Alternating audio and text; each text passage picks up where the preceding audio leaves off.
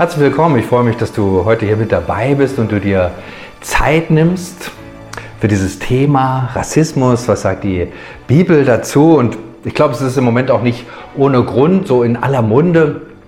Viele sind da sehr sensibel und wollen da was tun. Ja? Und was kann ich tun bei diesem Rassismus, wo andere verachtet werden? Und ich glaube, es ist wichtig, da mal einen Blick zu werfen in, die, in das, was die Bibel sagt. Und ich glaube, da gibt es eine Menge an Antworten, die uns gut tun. Das heißt, Rassismus, Rassismus und Bibel. Na gut, als Bibel geschrieben wurde, war das Wort Rassismus noch nicht erfunden, aber es geht ja um das, was mit diesem Wort ausgedrückt wird, was dahinter steht, worum es ja da überhaupt geht. Und worum geht's? Äh, Rassismus, im Grunde genommen ist es ja ganz einfach, dass einer sagt, du, hallo, ich bin mehr wert als du. Oder nicht nur einer, sagt vielleicht eine Gruppe, ein Volk, sagt zu einem anderen Volk, also ihr nicht, aber wir sind's. Ihr seid's nicht, wir sind's. Und einer hat recht, einer hat nicht recht. Und dann gibt's, sagt man, sucht man sich einfach bestimmte Kriterien, sagt, ach, die kommen aus dem Land, dann können die ja nicht sein. Oder die sprechen so, dann geht das nicht. Das sind so äußere Kriterien oder noch viel, was so ein bisschen augenscheinlicher ist, die Farbe, die Hautfarbe. Das sagt also mit der Farbe gar nicht. Und dann gibt's ja auch so innere Kriterien. Und man sagt, also, was der glaubt, also das, äh, das geht ja gar nicht. Das ist ja Mittelalter. Ja. Also da gibt's so unterschiedliche Ebenen. Es gibt so die großen Linien, es gibt die kleinen.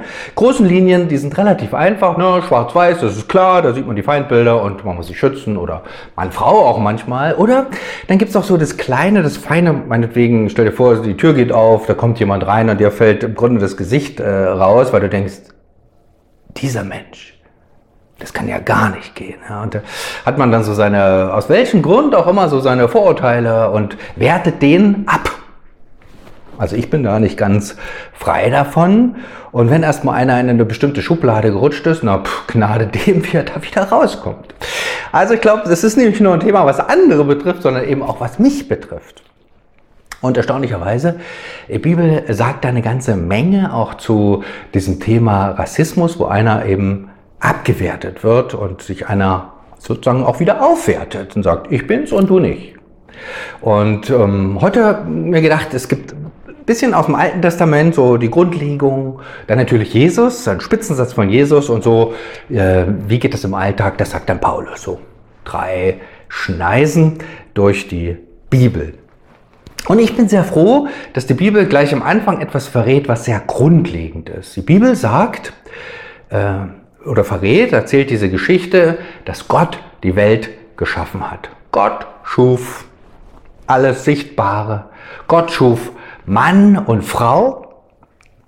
Und das erzählt die Bibel, hm, dass Gott sich nicht da irgendwie sagt, ach, jetzt ist mir langweilig, jetzt mache ich mal irgendwas, sondern ein kleines Experiment, gucken wir mal, wie das wird, sondern so, das war nicht die Motivation Gottes, sondern Gottes Motivation, die wird auch in der Bibel formuliert und im ersten Mose heißt es, Gott schuf den Menschen als sein Bild, als Bild Gottes schuf er ihn, als Mann und Frau schuf er sie. Und ich glaube, das ist ziemlich wichtig, was hier drin steht, diese Motivation Gottes. Warum schuf Gott den Menschen eben nicht, weil ihm langweilig war, weil er sonst nichts zu tun hatte, sondern es wird hier beschrieben nach seinem Bild.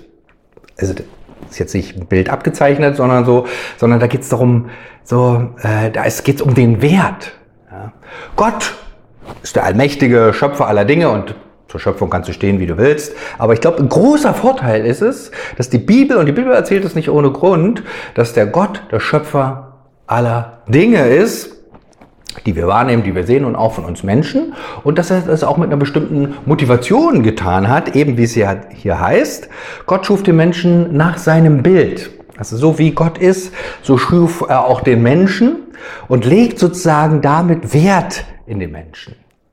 Also weil wir ein Geschöpf sind, weil wir uns nicht selber erfunden haben, uns nicht selber Wert beigemessen haben aufgrund von Menschenrechten oder weil wir mit dem Bein auf Fuß aufgestampft haben, sagen, ich bin aber wertvoll. Das kann man machen, ist ja auch okay. Aber daher kommt nicht der Wert, sondern der Wert, den kann ich mir nicht selber geben, sondern Gott gibt ihn mir, weil er sagt, du, dich habe ich geschaffen und nicht einfach so als irgendwie was, was nicht gelungen ist oder irgendwie so, sondern nach Gottes Bild. Und am Ende äh, all dieses ganzen, diese ganzen Schöpfungsprozesse sagt doch Gott immer wieder und es war gut. Es war sehr gut. Es war gut. Das war so der Stand der Dinge.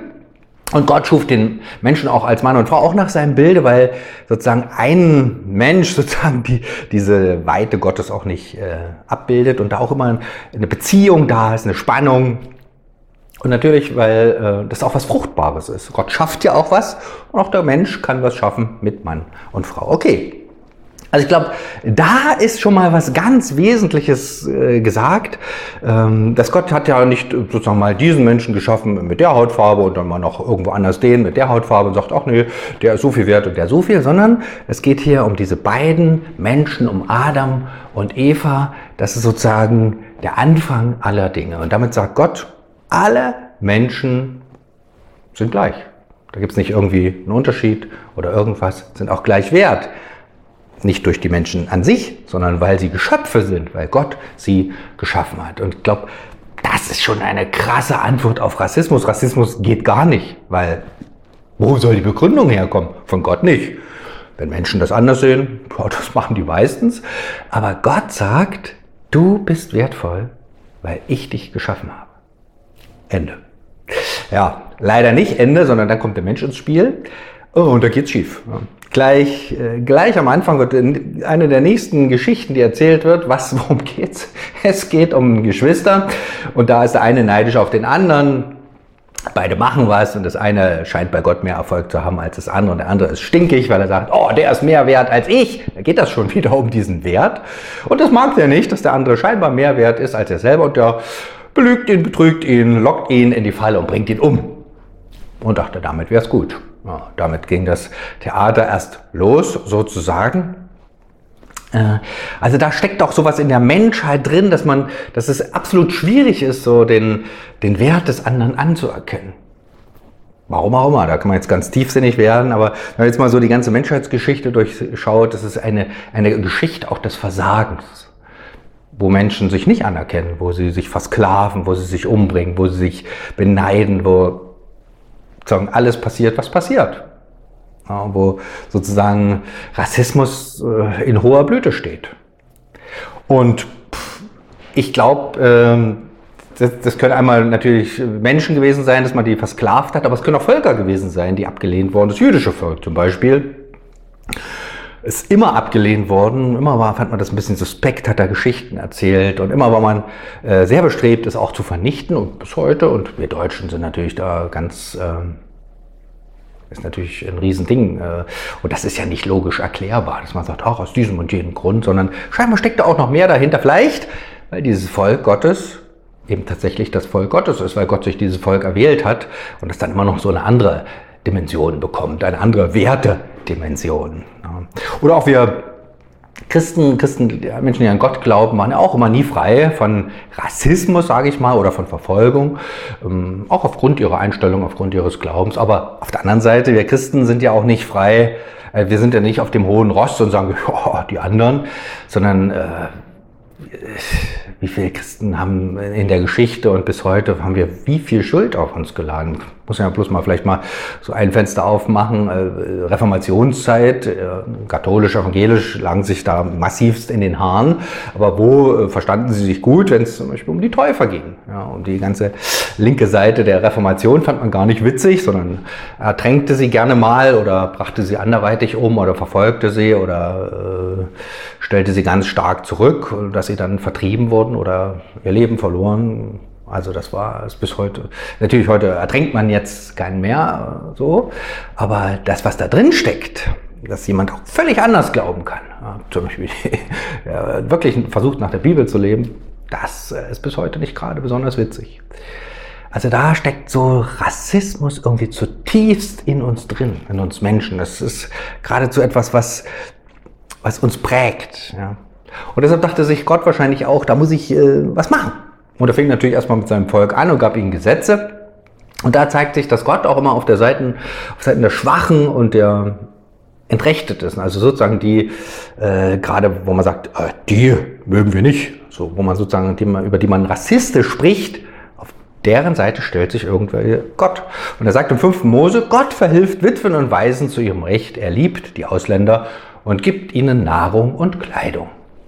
Gott steht da scheinbar auf, den, auf der Seite der Schwachen. Und dann erinnert er auch sein Volk an eine ganz dramatische, sozusagen existenzielle Geschichte, wo das Volk Gottes selber in Sklaverei war, so, selber sozusagen rassistisch, Rassismus hoch drei ausgesetzt war, wo sie über Jahrhunderte Sklaverei waren, keine Rechte hatten und immer mehr ihr eigenes Recht verloren. Ähm, an diese Zeit erinnert äh, Gott äh, sein Volk und sagt, liebe Leute, da wart ihr doch auch mal in der Sklaverei. Jetzt denkt doch bitte, auch wenn ihr jetzt frei seid, an, an die Menschen, wie, oder wie geht's denen, die Sklaven sind. Ja. Und das steht im fünften Buch Mose 5, Vers 15. Denk daran, dass du selbst einmal Sklave in Ägypten warst und dass der Herr dein Gott dich mit großer Macht und gewaltigen Taten aus dem Land geführt hat. Ähm, Gott scheint überhaupt mit Rassismus nichts am Hut zu haben. Er hat alle Menschen geschaffen und hier gibt es so Schneisen, wo man sagt, du, den Schwachen, den hab mal im Blick. Das heißt, der, der Schwache oder der Fremde, der darf da nicht machen, was er will, das ist gar keine Frage, der wird mit eingebunden, du musst den, die Feste und den Schabbat und alles mithalten, das ist, scheint kein Problem zu sein, aber es geht nicht darum, ihn zu verachten. Da scheint Gott noch etwas ähm, in petto zu haben. Und dann beginnt ja mit Jesus Christus auch noch mal etwas ganz Neues. Und die Menschen, die an Jesus Christus glauben, die sind ja geradezu neu geboren, gehören zu einem neuen Leib, verbinden sich auf noch mal auf ganz neue Weise. Ähm, da fängt Gott noch mal was Neues an, weil er merkt, das scheint doch sonst nicht so zu klappen. Äh, und da gibt es noch mal eine ganz, einen ganz neuen Zug in dem Ganzen. Und das wird äh, in einem Galaterbrief formuliert. Ähm, da spricht Paulus zu den Menschen, die an Jesus Christus glauben, den, zu denen sagt er, hier gibt es keinen Unterschied mehr zwischen Juden und Griechen, zwischen Sklaven und Freien, zwischen Mann und Frau. Denn durch eure Verbindung mit Jesus Christus seid ihr alle zusammen ein neuer Mensch geworden. Also hier sozusagen für die, die zu Jesus Christus gehören, sollten also völlig frei von Rassismus sein, weil sie wie im Grunde zu einer neuen Familie, zu einem neuen Körper, der wird auch noch anderweitig beschrieben, gehören und sozusagen die klassischen Schranken, ja, also das klingt, wenn ich das jetzt so lese, klingt das einfach Juden und Griechen. Das so als denken, für uns ist ja kein Problem, aber für den jüdischen Menschen war es ja undenkbar, dass er mit irgendeinem Heiden da zusammenkam. Aber wenn beide an Jesus Christus glaubten, dann gehörten sie zu einer neuen Familie und dann war das kein Problem mehr. Also Gott schaffte auch wie eine neue Ebene, wie eine neue Welt, eine neue, ja, eine neue, ja, wie soll man sagen, Lebensform, äh, wo Rassismus nicht nur kein Thema ist, sondern auch noch überhaupt keins. Also äh, gerade wenn Menschen an Jesus Christus glauben, passiert etwas ganz Neues. Sie gehören diesem einen Herrn, der ist der Herr, der sie alle erlöst hat, alle errettet hat, von dem sie letztlich alle leben. Ja, da hat nicht einer mehr oder weniger Wert, das ist überhaupt nicht das Thema. Das ist aber nur die Seite der Bibel, die Seite der Menschen sieht wieder ganz anders aus, auch das Versagen von Menschen. Und Jesus ähm, betont das ja, also von da, von woher kommt es, kommt natürlich von dem, was Jesus sagt, an ganz exponierter Stelle in der Bergpredigt, äh, bringt Jesus das mal sozusagen ganz stark auf den Punkt und sagt, äh, ich aber sage euch, liebt eure Feinde und betet für die, die euch verfolgen. Und das mag sogar die stärkste Antwort auf Rassismus sein. Äh, allerdings von der anderen Seite ist ein bisschen ungünstiger, leichter. Man sitzt so bequem im Sofa und denkt, oh, natürlich bin ich kein Rassist und blöd, wer das ist. Ne? Aber Jesus dreht es hier so ein bisschen um und sagt, oh, es geht um die Feinde. Das heißt, wenn mir einer sozusagen mit rassistischem Gefühl, rassistischem Verhalten, also mit Abwertung, Verfolgung, Vernichtung entgegenkommt, was soll ich bei dem machen? Meine Feinde lieben. Ja, toll. Lieben klingt immer so ein bisschen passiv und man erträgt alles und duldet alles. Na, Denke ich nicht. Jesus selber hat das ja vorgemacht in seinem Leben. Er hat ja auch Menschen, die ihn nicht nur abgelehnt haben, sondern letztlich zum Tode gebracht haben. Aber gerade seinen Feinden hat er deutlich gesagt, was Gott äh, von ihnen hält, aber auch nicht nur, äh, um die zu beschimpfen oder so gar nicht, sondern um ihnen den Weg zum Leben zeigen, in sehr herausfordernder Weise. Also äh, liebet eure Feinde ist was sehr Aktives, zumal da ja noch dazu kommt, betet für sie. Und das Beten, äh, was heißt das? Das heißt ja nicht nur, dass man fromme Sätze spricht, die bis zur Decke gehen und so eine Art Placebo-Effekt sind, sondern wenn ich bete, bete ich ja zu wem? Zum Schöpfer der Himmel, des Himmels und der Erde, zu dem, der alle Menschen geschaffen hat, zu dem, der alle Menschen erhält, zu dem, der ähm, auch eingreifen kann und der mich befähigt, auch einmal was zu ertragen, aber auf anderer Seite auch vielleicht Wege zu gehen, um da was ähm, zu initiieren, was zu machen, wo, wo ich vielleicht gar nicht so alleine drauf gekommen bin. Also es liebt eure Feinde ist auch was sehr Aktives, es ist nicht ein Erdulden. Kann es auch sein, leider wahrscheinlich. Aber das liebet eure Feinde, wenn ich so Jesus sehe oder auch später Paulus, äh, der hat natürlich viel erduldet, aber er hat auch äh, auf sein Recht äh, bestanden. Und Jesus äh, ist natürlich diesen Weg am Ende gegangen, um zu sterben, aber er wusste, dass Gott ihnen neues Leben schenkt. Und das ist so eine Hoffnung, wo ich nicht sagen muss, ich bin aber wichtig, ich bin aber, ich muss mein Recht durchsetzen, ich, ich, ich. Ähm, das muss gar nicht sein. Sondern Jesus gibt hier eine ganz neue Steilvorlage. Liebt eure Feinde, und betet für sie. Rassismus fällt dann eigentlich aus. Eigentlich. Und da geht es schon wieder los. Und ähm, äh, kurz drauf dann, äh, ist ja Paulus, habe ich schon erwähnt, äh, der schreibt ja immer gemeint, man sagt ja, wie machen wir das? Jetzt haben wir so einen Satz von Jesus, wie setzen wir den bitte schön um? Und da schreibt er ihnen auch was. Und das steht im äh, Römerbrief. Also er schreibt da nicht an, an irgendeine kleine Truppe irgendwo am Ende der Welt, sondern Hauptstadt, ja, Menschen, die zu Jesus gehörten. Und den schreibt er, er sagt, vergeltet niemanden, niemand Böses mit Bösen, bemüht euch um ein vorbildliches Verhalten gegenüber jedermann. Wenn es möglich ist und soweit es an euch liegt, lebt mit allen Menschen in Frieden. Recht euch nicht selbst, liebe Freunde, sondern überlasst die Rache dem Zorn Gottes. Denn es heißt in der Schrift, das Unrecht zu rächen ist meine Sache, sagt der Herr. Ich werde Vergeltung üben. Mehr noch, wenn der Feind, wenn dein Feind hungrig ist, gib ihm zu essen. Wenn er Durst hat, gib ihm zu trinken. Ein solches Verhalten wird ihn zutiefst beschämen. Lass dich nicht vom Bösen besiegen, sondern besiege Böses mit Gutem. Auch dieser Satz wehrt jedem Rassismus oder geht da letztlich noch weiter darüber hinaus. Es ist so eine ganze Verhaltensebene. Ähm, und das greift oder setzt diesen Einsatz, Jesus liebt eure Feinde, betet für sie um. Ja, wie mache ich das? Haltet mit allen Menschen Frieden. Dann schon wieder die Einschränkung, soweit es möglich ist. Manchmal ist es nicht möglich.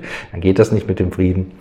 Aber hier rechnet Paulus, und das ist ja das Spannende, auch mit einem lebendigen Gott, mit Gott, der eingreift. Nicht in der Einbildung, das funktioniert da nicht, sondern mit einem realen Gott, der etwas tun kann. Sondern äh, der einer daran, sich nicht selber zu rächen, wie auch immer, das muss ja nicht gleich mit dem Schwert losziehen oder mit dem Gewehr, sondern mit Worten ist ja auch manchmal schon. Sondern es gibt einen Gott, der Rache übt. Ein bisschen ungewöhnlicher Gedanke, Gott, der Rache übt. Ne? Aber Gott hat da einen anderen Horizont, einen anderen Überblick und weiß auch wirklich, was Gerechtigkeit ist. Das ist nochmal eine ganz andere Dimension. Und das Entscheidende ist dann am Ende, lass dich nicht vom Bösen besiegen, sondern besiege das Böse mit Gutem. Und das geht ja nur, wenn Gott selber, wenn Jesus selber in mir ist und dieses Gute in mir ist. Denn mein menschliches Verhalten ist, habe da keine Lust drauf. Wenn ich äh, zurückgestellt werde, dass ich sage, ja, ich ertrage das gern, sondern dann würde ich wieder gerne draufhauen.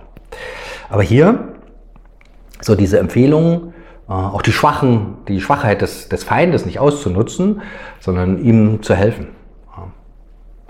Also das ist so ein starker Satz, so ein Hinweis von Paulus.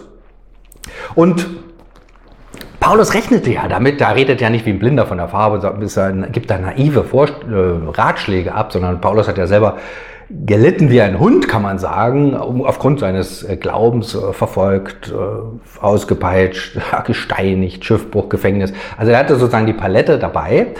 Aber für ihn, er hat es wirklich aus dem Glauben gemacht und sagt, ich bin beauftragt, Gott hat mich hierher gestellt und Gott wird mich, wird mein Leben auch äh, zu einem guten Zweck führen.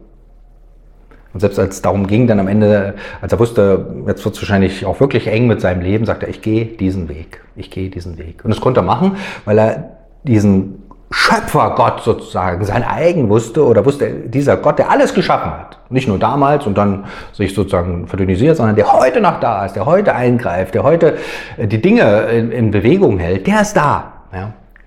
Das ist natürlich was ganz anderes und dann ist es auch so eine Haltung, wo ich da auch loslassen kann und sagen, ja, kann meinen Feind segnen, ich kann für den beten und Böses äh, vergelte ich nicht mit Bösen, sondern mit Gutem das spricht natürlich schon, dass da was in dem Paulus passiert ist, dass dieser Gott dieser Schöpfer in ihm was Neues ins Leben gebracht hat. Wie auch bei allen Christen. Christen sind ja auch nicht ganz von diesem Stern hier, sondern da ist was Neues in ihnen aufgebrochen. Es ist eine neue Kreatur. Gott selber, sein Reich selber ist in ihnen. Wie, und dann bricht da auch was Neues auf, dass sie eben nicht sagen müssen, ich, ich, ich, sondern sagen, Gott, ich befehle dir auch meinen Feind an. Ich bete für ihn.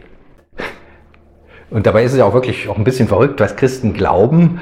Ähm, nicht ohne Grund sind sie hier und da Verfolgung oder zu einer Art Rassismus ausgesetzt. Was glauben äh, Christen, dass Gott die Welt geschaffen hat? Ja, das ist nicht einfach so plumps was da, sondern Gott hat die Initiative ergriffen. Er gibt uns Wert, er schöpf, er schuf uns als Mann und Frau und dann kommt diese Sache mit der Schuld hinein und Gott findet wieder eine Lösung da drauf. Oder Gott hat erstmal sein, ein, sein Volk im Blick, ein Volk äh, und schreibt mit ihm Geschichte und da entfaltet sich, offenbart sich Gott und dann insbesondere Weise in Jesus Christus, der die Lösung auch für unsere Schuld ist ähm, und der der Weg zu Gott schlechthin ist. Äh, schon das ist ja eine abgefahrene Sache. Oder dass Gott ähm, nicht einfach den Planeten oder uns sich selbst überlässt, sondern Gott kommt und spricht auch Gericht. Das heißt, es ist nicht egal, was ich tue oder nicht tue, sondern Gott fragt nach und Gott schafft am Ende Gerechtigkeit. Und es gibt eine, eine, eine, einen Platz mit Gott und es gibt einen Platz ohne Gott. Also das sind schon ziemlich abgefahrene Sachen und überhaupt nicht jeder mag das, das ist völlig verständlich. Und dann gibt es natürlich auch immer noch diesen äh, Widersacher Gott, der, der überhaupt nicht mag, wenn es da um Gott geht. Das ist auch klar, den darf man nicht ganz aus dem Blick verlieren. Diese Botschaft gefällt nicht jedem, aber Gott sagt, du, das ist kein Grund zur Rache, sondern bete für deine Feinde. Also da geht es nicht nur um Rassismus, sondern auch um eine viel grundsätzlichere Sache. Es geht um Feinde zu lieben und für die Feinde zu beten. Das ist, höre ich sonst jetzt so nicht und das ist auch nicht natürlich, das ist auch übernatürlich. Das ist das, was Gott seinen Menschen mit auf den Weg gibt. Liebt eure Feinde. Und wir sind aufgefordert, das Böse äh, nicht mit Bösen zu beantworten, sondern mit Guten. Und ich glaube, wir merken auch schnell, oder ich merke schnell, vielleicht du auch, wie, da die, wie, man da, wie ich da an die Grenzen gerate und denke, pff, wie soll das werden, wie soll das gehen? Und da merke ich, ich brauche diesen Schöpfer Gott, ja, dem ich mich ja anvertraut habe. Wenn ich sage, ich gehöre zu Christus, dann wohnt er ja in mir. Und diese Kraft Gottes, die muss sich in meinem Leben immer wieder natürlich in allen Brüchen, in allem Scheitern entfalten. Aber sonst scheitere ich an diesem Satz, liebe eure Feinde. Oder besiege das Böse mit Guten. Das ist ja sozusagen schon so eine Form. Aber gut, dass Jesus, dass Gott in mir lebt oder in dir lebt. Und das ist gut, dass wir an ihn glauben und er sagt, du, ich bin da für dich. Und auch dein Scheitern sehe ich. Aber das ist mein Ziel. Das ist das, was ich dir mitgebe. Liebt deine Feinde, lieb deine Feinde und bete für sie. Und dann entfaltet sich Gottes Kraft. Amen. Vater im Himmel, du siehst doch das Thema Rassismus und du siehst doch, was wir da als Menschheit oder auch ganz persönlich für Schuld auf uns geladen haben, ohne Ende. Wo wir einer den anderen verachtet haben und gering geschätzt und verurteilt und Leben zerstört haben. Ja, da es ist einfach Wahnsinn. Aber danke, dass das nicht das letzte Wort ist, sondern dass du schon immer äh, uns Wert beigemessen hast, schon von der Schöpfung an. Danke dafür. Und dass es da nicht ein mehr oder weniger gibt. Und ich bitte dich, dass das uns allen bewusst wird. Du bist der Schöpfer aller Dinge, auch von uns Menschen. Du hast deinen Wert in unser Leben gelegt. Jedes Leben ist gleich wertvoll. Da gibt es keine Frage. Danke dafür. Und ich bitte dich, dass wir nicht nur solche Spitzensätze hören, dass wir unsere Feinde lieben, sondern ja, dass wir dich bitten, dass du uns dazu einen Blick und Kraft und Weisheit und Gelingen schenkst. Dass wir dir deinen Segen auf die Menschen legen, die uns nicht mögen, die uns ablehnen, die uns vielleicht sogar verfolgen oder die uns echt knechten.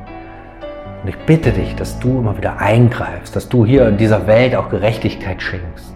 Und ich bitte dich, dass dein Reich sich Bahn bricht, dass das sichtbar wird, was du gemacht hast, was du getan hast, dass du uns Menschen hier auf diese Erde gesetzt hast und gesagt hast, ähm, dass wir hier dieses Leben mit Verantwortung führen sollen. Danke, Herr, auch dass du Schuld auf dich genommen hast, dass wir Schuld und unser eigenes Versagen auf dich legen können. Du vergibst uns und du erbarmst dich über uns. Und ich bitte dich um dein Erbarmen Und ich bitte dich, dass deine Liebe sichtbar wird hier unter uns und dass du uns, deine Kinder, gebrauchst, um das zu zeigen. Herr, dazu verleihe uns Kraft.